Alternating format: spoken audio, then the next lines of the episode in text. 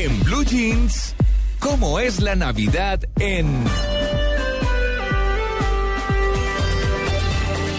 9.42 minutos de la mañana y bueno, hemos estado contándoles a ustedes a lo largo de todos estos días cómo es la Navidad en distintos sitios del mundo. Hoy, pues, eh, Tito tiene una invitada muy especial que nos va a hablar de cómo es la Navidad en Israel. ¿No es así, Tito?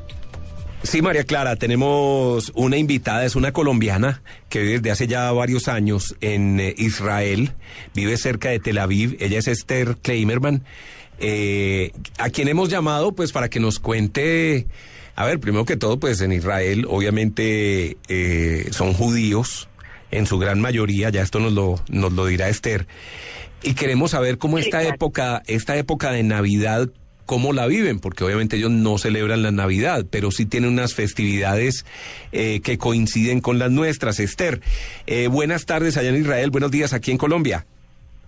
Hola Tito, buenos días, buenas tardes aquí, ¿cómo estás? Muy bien, excelente. ¿Cómo está el clima en este momento por allá? Bueno, sí, como tú decías, Tito, precisamente se nos, nos coinciden unas fechas de Navidad, una celebración nuestra que es la celebración del Hanukkah. Esta celebración es una celebración de alegría, es una celebración de donde los niños eh, cantan y festejan con la familia, es muy familiar y, y es de alegría, es trae vida nuevamente y trae la bendición de Dios hacia, hacia el pueblo judío. Pero, a ver, Esther, nosotros aquí estamos celebrando pues el nacimiento del niño Dios. Eh, ¿Qué celebran, qué celebran ustedes en esa fiesta que, que se llama el Hanukkah? ¿Qué celebran los judíos por esta época? Pues mira, para hacerte el cuento cortico, eh, esto viene de la época de los griegos cuando trataron de acabar con el pueblo judío eh, y el segundo templo de la religión judía. Ellos entraron al, templo y empezaron eh, a acabar con todo, violaron mujeres, mataron niños. La idea de ellos era exterminar la religión por completo. En esas, eh, Dios se da cuenta de lo que está pasando y decide que es una injusticia y decide, toma la decisión de ayudarle al pueblo judío. La ayuda que le da básicamente es en darle la fuerza al pueblo para que logren eh, combatir a los griegos y los logren sacar del segundo templo. Al sacarlos y volver el pueblo judío al templo, se encuentran con que la Hanukkah, la menora, que es el candelabro de nueve velas eh, que tienen ellos en el momento de hacer el festejo se necesita encender. Se encontraron que solo tenían una botellita de aceite natural para lograrlo encender. Esto daba únicamente para un día de luz. Entonces el pueblo preocupado decidieron prenderlas y el milagro se produce en que esa cantidad de aceite daba, les dio luz por ocho días. Entonces, en esta festividad se da gracias a Dios y se cuenta dentro de la familia los milagros de Dios. Cada vez uno tiene que tener una vela todos los días. Tú prendes hoy una, mañana prendes la de ayer y la de hoy y sigues así hasta completar ocho velas. porque hay nueve? Porque hay una que es la que prende las demás. Ah, ok. Entonces, eh, se reúne la familia, siempre se debe encender, tan pronto salen las estrellas, se reúne la familia, reza las oraciones necesarias, da gracias a Dios, se le cuentan a los niños los milagros producidos y se prende la vela. Se canta, se comen eh, que son como donuts, que es muy tradicional en esta época para los niños. Esa es la celebración, Pito. Esa es la celebración. Pero digamos, eh, eh, nosotros es una época, además de estar reunidos en la familia también, de celebrar el nacimiento del niño Dios, eh, se acostumbra a entregar regalos, se arma el arbolito. Ustedes, aparte de, de, tener o de encender la menorá, que es ese candelabro con las nueve luces, con las nueve velas, ¿Tienen algún otro tipo de festividad, eh, algún otro tipo de, sí, que, que, se una a esta celebración? No, no, realmente eh, para nosotros es eh, Hanukkah, pues hay muchas fiestas, todas todas las festividades judías tienen muchos significados, Tito, pero aún así como el nacimiento no lo tenemos porque pues dentro de la religión para nosotros el Mesías todavía no ha llegado, por lo tanto no hay no hay celebración para esto. Claro. Se pronuncia Hanukkah, Shanukkah, Chanukkah, ¿cómo se dice? Hanukkah. Hanukkah. Se dice Hanukkah. Muy bien. Bueno, viviendo... Hanukkah y realmente es una fiesta muy linda, es una fiesta de alegría.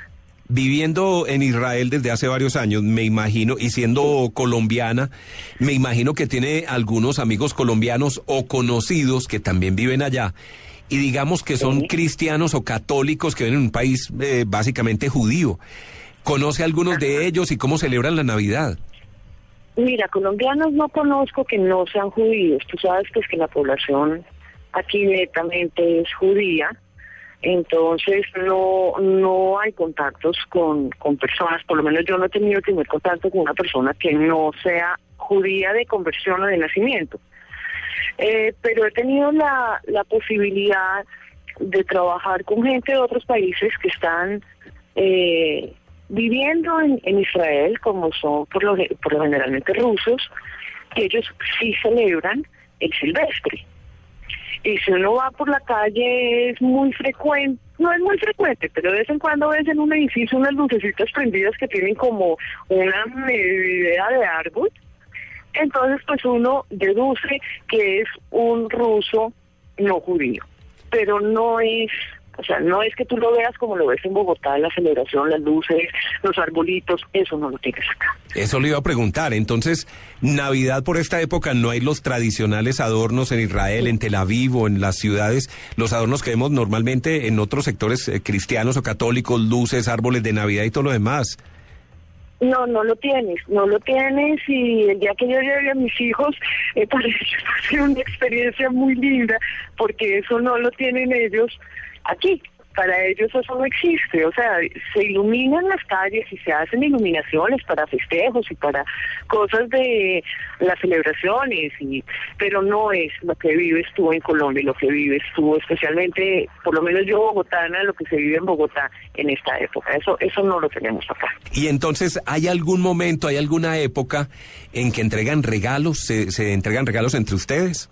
Eh, regalos entre nosotros no, realmente hay regalos para para los chiquitos, se les da se les dan detallitos en, en, ciertas festividades, pero no es muy regular. Si uno va en, en Tel Aviv, digamos, a un centro comercial de estos que tienen las grandes marcas internacionales, ¿va a encontrar árboles de Navidad, va a encontrar adornos navideños o definitivamente es una festividad que pasa inadvertida para el común de la gente? No, Navidad pasa desapercibida, o sea, 24 diciembre no, no se festeja, eso tú, tú, tú no ves un festejo 24 de diciembre en Israel. Pero sí, sí te aclaro que Hanukkah, una de las bendiciones y una de las formas de agradecer a Dios por, por estas bendiciones que ha dado es hacer obras de caridad. Entonces se producen muchas obras de caridad, ayudar a los pobres, dar comida a los pobres, dar, sí, a, aquella gente que se dedica única y exclusivamente a leer la Torah, a estudiar la Torah, a esa gente se les da, se les ayuda. Esta es una época de ayuda y de regocijo. Claro. Esther, ya para cerrar la conversación, sabiendo que vivió obviamente aquí en Colombia y a pesar de ser judía, también eh, compartió eh, con los eh, católicos y cristianos y los que vivimos aquí en el país, ¿extraña algo de esa época? ¿Extraña algo de la Navidad, aunque no la celebren allá? Las reuniones con los amigos, las fiestas, todo esto. Claro que sí, Tito, eso es, eso es algo que es entrañable, es algo que uno no olvida nunca y que siempre lleva uno el corazón, porque como tú sabes, eh, Colombia es, es, un es un país que su, su religión no es, una, no es la religión judía. Eh, entonces, tú tienes que convivir con gente religiones permanentemente. Claro. Aquí no, aquí es todo lo contrario. Entonces tú tienes que adaptarte allá a las costumbres de cada quien. Esa es una forma de vida que tú adaptas allá. Aquí no la tienes. Entonces, hace falta, le hace falta uno su gente, le hace falta uno la alegría de la época. Eh, en Colombia puede ser que pase lo que pase, pero pero esta época es época de regocijo, es época de alegría, es época de risas, de unión, de encontrarse amigos con amigos, de entonces, eso lo extraña a uno. Extraña a uno mucho su gente y sus amistades. O sea que de guaro, novenas y pólvora ni hablemos, ¿no? Nada, nada. ni de pan de bono, ni de buñuelo, ni de natilla. Me toca mirar a ver quién se trae encaletado para poder hacerlo acá. Un buñuelo traficante. Exactamente, exactamente. Pues eso, Esther. Eso toca mirar a ver quién lo encaletó para poderlo entrar, para poderse festejar. Se le tocaría pedacito de buñuelo. Esther Kleimerman, muchas gracias por estar con nosotros a esta hora, por, por hablar con la gente de Blue Radio. Y bueno, eh, ¿cómo se dice? ¿Feliz Hanukkah? Feliz Hanukkah. Bueno, feliz. Feliz Hanukkah, sí. Sí, para ti, para tu familia y para todos allá en Israel. Feliz día. Mil gracias. Tito, igual para ustedes. Feliz Navidad. Bueno, hasta luego. Hasta luego. En Blue Jeans. 3, 2, 1. Acción.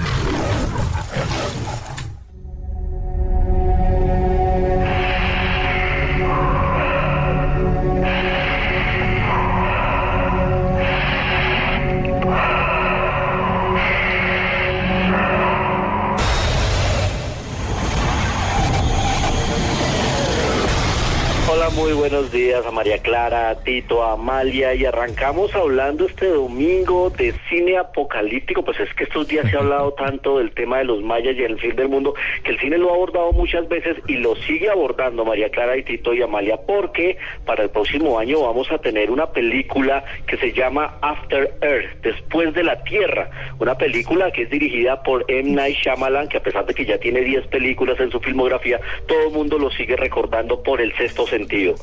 Esta película es eh, dirigida por Will Smith, perdón, es actuada por Will Smith y por su hijo Jaden Smith. Ellos ya habían trabajado en el 2006 en esa conmovedora y lacrimógena película En busca de la felicidad, la película que narra la vida de Chris Gardner y ahora aquí nos narra una, una historia posapo- posapocalíptica mil años después de que una serie de cataclismos forzaron a la humanidad para abandonar la Tierra, pues ahora ellos harán que eh, regresen eh, los personajes de Will y Jaden Smith a la Tierra en una serie de eventos que buscarán que el hijo de Will Smith se convierta en el héroe de la película. Así que After Earth es otra de estas películas sobre el fin del mundo que llegará en junio del 2013, pero ya salieron las primeras imágenes, ya conocemos los primeros sonidos y por eso queríamos hacer referencia aquí en 321 Acción de En Blue Jeans de Blue Radio. Y ahora yo les quiero hablar de la película que me fui a ver ayer, María Clara, Tito y Amalia. Sí, estábamos muy Lo pendientes. Imposible. Sí, estábamos muy pendientes. Buenísima. Bueno, les quiero decir, es impactante, es conmovedora, te, te, te, te sacude en la silla, es la realmente hay que preparar el Kleenex para los que somos de lágrima fácil como yo, hay que alistar el pañuelo porque varias eh, escenas y varios momentos de la película te va a tener con la lágrima al borde, porque es una, primero que todo es una historia real, está basada en, en, en, eh, lo que sucedió con Luis una familia española, ¿Cómo? aquí ellos son norteamericanos, pero lo que ha conseguido Juan Antonio Bayona, el director de la película, es conmoverte desde el inicio hasta el fin de la película. Tú no vas a salir igual después de ver esta película. ¿Cómo es que se llama la película, Luis Carlos? Perdón, ¿Cómo es que se llama la película? lo imposible. No, imposible. Muy bien.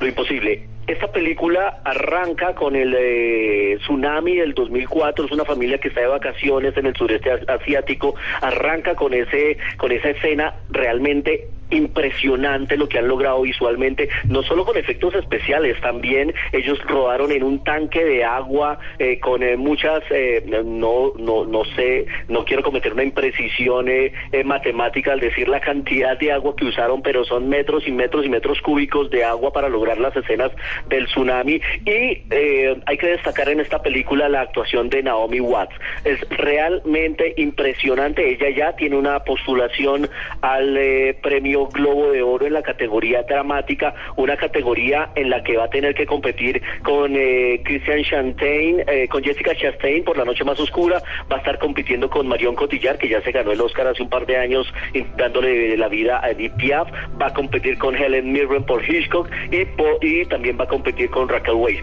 Pero realmente es una película que eh, destaca el valor el esfuerzo humano, el, el poder de la mente, el amor por la familia, la supervivencia. Realmente es impresionante. La gente ayer salió muy contenta de la película, contenta quiero decir con lo que vieron, porque realmente creo que el 90% de la sala tenía los ojos encharcados. Así que esta cinta va a llegar el 4 de enero. Nosotros ayer la vimos en una función anticipada, pero se las quiero recomendar desde ya porque realmente vale la pena y, y, y váyanse con clines preparados.